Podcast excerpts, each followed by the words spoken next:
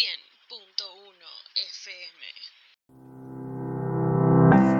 Muy buenos días a todos y a todas. Nosotros somos docentes del nivel inicial y esto es FM 100.1 Rayitos de Sol. Damos inicio a nuestro programa en el día de hoy y quien les habla Belén Stern y estoy junto a mis amigas y colegas Valeria Mendieta. Guadalupe Delgado y Mayra Geneiro. Nuestro capítulo de hoy se trata sobre el jardín maternal.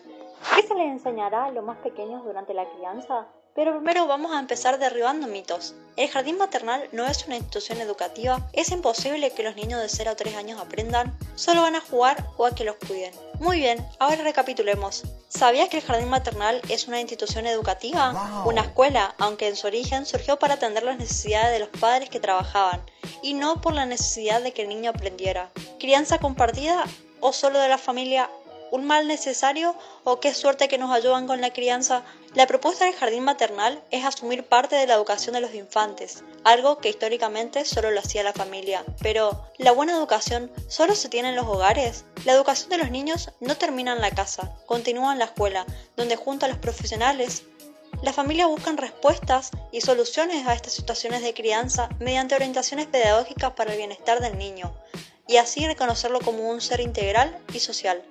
Al reconocer al jardín maternal como una institución educativa que enseña los saberes propios de la crianza, es posible afirmar que como toda escuela, en él sí se enseña algo, un contenido. No puedo aprender mucho más porque son muy chiquitos, segundo mito. Durante los tres primeros años de vida se les enseña a hablar, a caminar, a estar con otros, a compartir un espacio, a reconocer signos de los ambientes y sus significaciones culturalmente determinadas, a ser cada vez más autónomos, relajarse, dormir, adquirir hábitos de higiene, reconocer objetos y situaciones peligrosas. También aprenden cuáles son los modos de comportamiento social y sobre los sentimientos de confianza y de seguridad, como lo dice Rosa Violante. Tercer mito, solo van a jugar o a que los cuiden. Aquello que se aprende en el contexto familiar, casi de manera espontánea, adquiere un carácter formal en las escuelas. Hablar de contenido le permite al maestro tener claridad sobre aquello que es deseable transmitir y que orienta su rol central como mediador cultural a cargo de la educación de los niños pequeños. Quisiéramos comentar a nuestra querida audiencia el compromiso que tenemos como docentes para planificar las etapas de los niños entre 0 a 6 años, para luego complementarlo en la práctica. Tenemos muy en cuenta que la vida de los pequeños durante sus primeros años gira en torno al juego y aquellas actividades destinadas a descubrir sus necesidades básicas. En esas actividades pueden intervenir muchísimas sensaciones en donde les permiten establecer una gigante serie de relaciones y asociaciones que les facilita la adquisición de primeros conocimientos. El ámbito de las actividades cotidianas es un punto a favor para la autonomía personal de nuestros alumnos, ya que son significativas y permiten adquirir una iniciativa, una actitud de esfuerzo, responsabilidad y a la vez desarrollan capacidades fundamentales. Algunos de los planteamientos que tenemos en cuenta como docentes es el contenido que ofrecen las entradas y las salidas, que son las despedidas y los reencuentros en la sala. El objetivo fundamental será procurar que las niñas y los niños experimenten el placer de reencontrarse con su educadora, sus compañeras y sus compañeros y en la salida con sus familiares. Es bueno recibir a cada uno por su nombre, con cordialidad y afecto. También podemos hacer partícipes a todos de la llegada de algún otro compañero, que hablen, que se cuenten sus cosas. Es imprescindible que a la hora de la salida los niños y las niñas sientan alegría y ganas de volver a sus casas con su familia. Es bueno saludar a sus familiares que van llegando, invitar a otros niños a que lo hagan, que entablen conversaciones. Y otra cosa que nos parece súper importante es que consigamos que el niño tenga la ilusión de estar en la escuela y que eso lo lleve a tener ganas de regresar. Una de las actividades más importantes en la primera etapa de la vida es la alimentación. ¿Por qué será tan importante? Bueno, porque comer es una necesidad básica y fundamental para los niños que produce distintas emociones como sensaciones externas relacionadas al sabor, la textura y lo visual. Esto está acompañado de una relación especial que establece un pequeño con la persona que lo cuida y lo alimenta. Y también implica un acto de autonomía, de sentirse respetado y valorado, donde los niños se sienten implicados en su tarea para bien o para mal.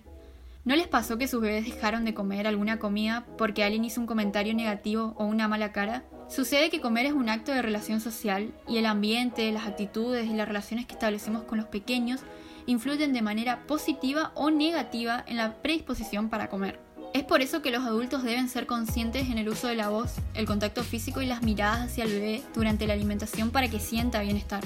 Pero, ¿cómo generar una actitud positiva en los niños al momento de comer? Como consejo les puedo decir que permitan que coma solo. Para que el niño adquiera habilidades necesita ejercitarlas. Entonces hay que ser comprensivos y pacientes. Permitir espacio para que resuelva las cosas por sí solo también implica una actitud positiva, de fuerza y responsabilidad. Dejar que toquen y vean las comidas que quieren conocer es una buena estrategia para generar interés. También no es beneficiante dar comida a la fuerza, pero hay que buscar recursos para estimular su buena disposición y hacer entender con una actitud positiva los beneficios de una buena alimentación. Y finalmente disponer las cosas de manera que los niños siempre tengan algo que hacer según sus posibilidades. De esta manera se sienten más protagonistas de su actividad y se divierten. Por ejemplo, buscar su plato, Qué importante lo que dice Mayra, ¿no? Bien, vamos a seguir hablando sobre lo que es la higiene, ¿sí? El momento de la higiene. Antes que todos sabemos que son momentos de mucha importancia en cuanto a la relación entre el adulto y el niño.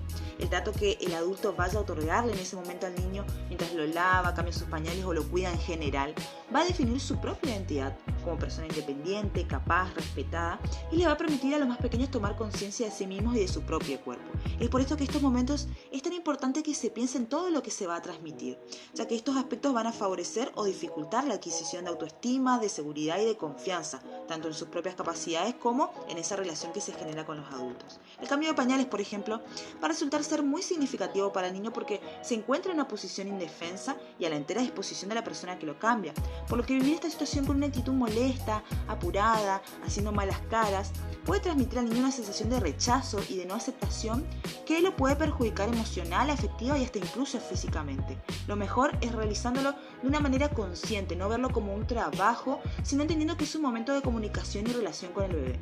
A ver, a ver, nos mandan unas preguntitas por WhatsApp y dice, ¿nos podrían dar algunas recomendaciones para el momento de higiene? Muy bien, muchas gracias doña Rosa por comunicarse con nosotros. Le vamos a estar dando entonces unos tips para que el cambio de pañales se convierta en una situación más bien agradable y llena de aprendizajes también. Primero que nada, hay que favorecer la participación de los pequeños en esta actividad. Esto le va a permitir tomar conciencia de las sensaciones que produce. Ellos van a aprender cuándo levantar las piernas, aguantar las pomadas, lo que hará este momento mucho más agradable para el adulto, que a su vez va a ir descubriendo cómo los niños van adquiriendo habilidades y son cada vez más capaces de anticipar una acción y van dominando su cuerpo. Otro punto también es requerir una actitud activa durante el cambio, dialogar sobre lo que está pasando. Esto va a estimularlos a observar, a descubrir, identificar nuevas sensaciones y por supuesto no olvidarse del respeto y el afecto hacia el niño. Muy importante también. Bueno, bueno, bueno, así concluye nuestro programa Ratito de Sol en el día de hoy. Agradezco de enorme corazón a las docentes Valeria, Belén y Mayra por acompañarnos en este día tan especial, en el que comunicamos ante ustedes ciertas cosas que tenemos en cuenta a la hora de trabajar. Espero que les haya gustado un montón, tanto como nosotras, nos divertimos, nos reímos, la pasamos súper bien. También queremos mandar un saludo a las dueñas de la emisora Silvia Moschner y Paula Aguilera, que nos incentivaron a realizar este proyecto. Les mandamos un abrazo gigante y gracias por escucharnos, por los mensajes, por todo. Todo esto y más en Radio 100.1 Rayitos de Sol.